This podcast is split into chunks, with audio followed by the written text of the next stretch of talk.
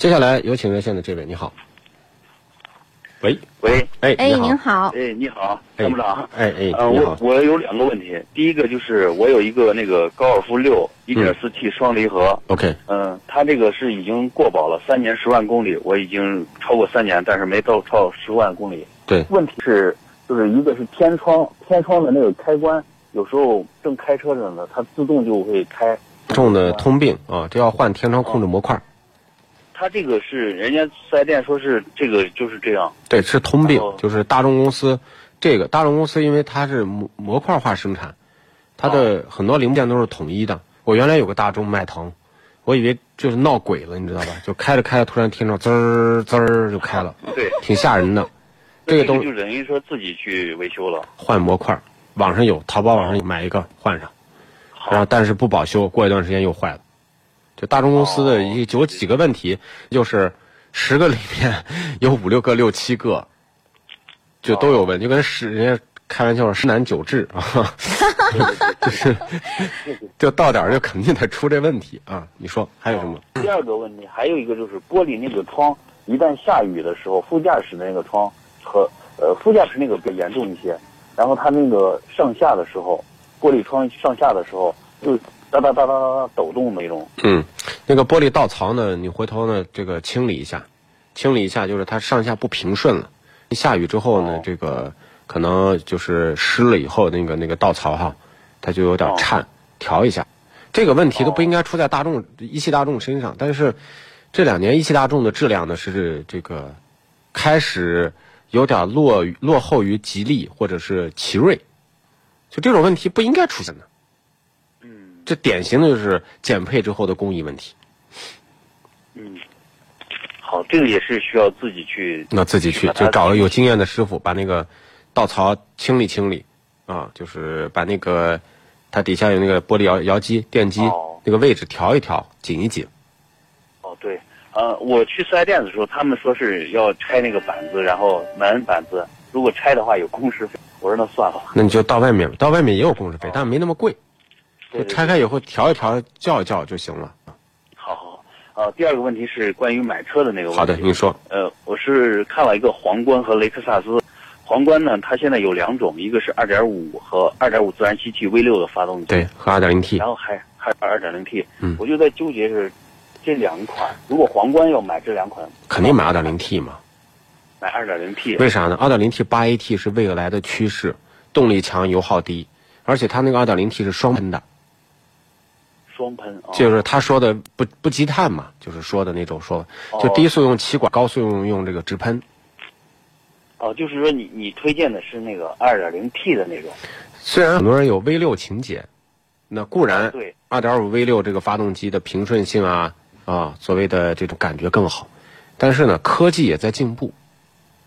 从指标上来看呢，那么从 2.0T 它的低速扭矩的情况，整个发动机的提速情况、燃油经济性这几大指标方面来讲呢，除了你说我这人就是怀旧，我就以市区为主，我也不上高速，那我的公里数特别大，那你就买2.5 V 六的。但是如果我一年就一两万公里，我正常开，那 2.0T 的几大参数还是远远优于2.5 V 六。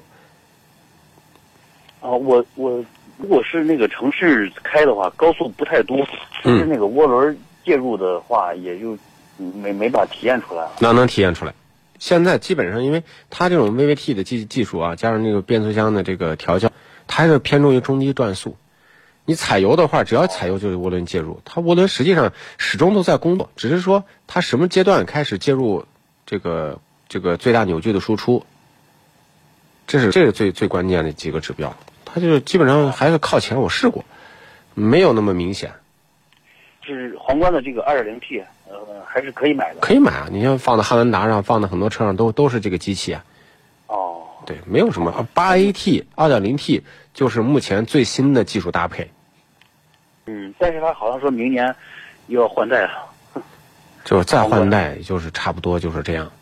哦，现在我看了还有一个就是那个雷克萨斯的那个 E ES 2 0 0我不知道这两个我比的对话，，你看啊，这个 这就很有意思的问题，这也让人很纠结。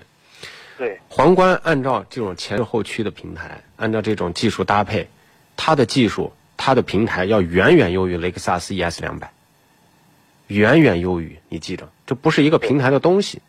对，但是雷克萨斯呢，几几大优势，首先品牌优势，这个大家都知道。第二呢，保养优势，因为它在前前前段时间基本上没有什么保养费用，是吧？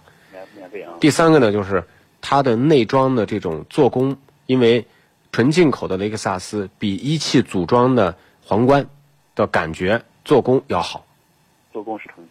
要好。嗯但是论技术平台，那肯定是皇冠更好。那这个问题也就是说，呃，那么如果你纯在市区，啊，对动力的要求也不是很高，对所谓平台前置后驱的要求也不是很高，就希望一个省心耐用、平顺，那就是雷克萨斯 ES 两，没什么说的，哦，就那是如这果样，从保值率都没问题，都没问题，都没有。就皇冠可能差一点点，雷萨可能能能略好，因为它的这个市场认可度会更高，因为皇冠基本上卖不动。卖不动啊，卖不动保。哦，那那如果将来如果比如说那个，嗯，维修这方面，就是其实我都我存问了在一下这两个车都不存在维不修存在，到到就就是基本上就很少说就经常坏啊，有这问题那问题，基本上没有。哦，呃，就是是它可能是那个啥，就比如说你蹭了或者刮蹭这个成本，可能雷克萨斯要贵一些。对，略贵，肯定是要贵一些。哦但是呢，你保险来好，这个东西都走保险嘛，哦，对对对，我明白了。啊，这就是感觉真的是截然不同。哦，那如果是你的话，你你就买一个。我首先不会买这两款车的任何一款，那那如果就是这三十三十万，差不多也就三十多一点吧。你你有什么推荐啊？没有，就就是我我你看啊，我原来经常有人问我说你买什么车，我买什么车，但是呢，我觉得我不能误导别人或者诱导别人，因为每个人对车辆的理解是不一样的。对，所以我觉得就这两款车，我是听完您的叙述，我也讲完我的，就是按照您说的观点，那么您可以做做权衡做选择，明白明白明白吧？就因是为我是给你服务的，啊、 这这两款车不管怎么买都是没有问题的，嗯都是可以买的。嗯，对，是的。好的好的好的。当然，我觉得建议就是，如果说你不是那种激进的技术派啊，就是追求动力提速，追求什么所谓的平台技术，那其实雷克萨斯的感觉更好更顺。我我我就在想，有的人在网上说的说是雷克萨斯二点零的那个，它 ES 两百是二点零，它对稍微有点肉。如果是拿它再跟那个二点五的皇冠比，V 六自然吸气，你们两个都自然吸气，好像那个皇冠又有点优势，而且那个价格好像还低一点儿。我知道车呢不能单纯的只比这些，嗯，对对对对，它是一个综合整体。有时候，比如说啊，咱们说内装，座椅的成本占到整车的百分之十到十五，内装的这些东西，你你比不比？你坐到皇冠里头的味道跟雷克萨斯的味道截然不一样，这个你咋咋看不到呢？哦，对，明白。是吧？还有就那种安静平顺的感觉，就那种细节之中之之中的那种感觉，对对对，对吧？这个你也要想一想。好好好，很多车呢行，放一汽生产以后，有时候的就不是那么回事儿了。嗯，这个明白细，节我不能说的再多了，对吧？好好好，我知道了。明白吗？好，好，那就这样。好谢谢啊没事儿没事儿，好，拜拜，再见。嗯好，。再见。嗯。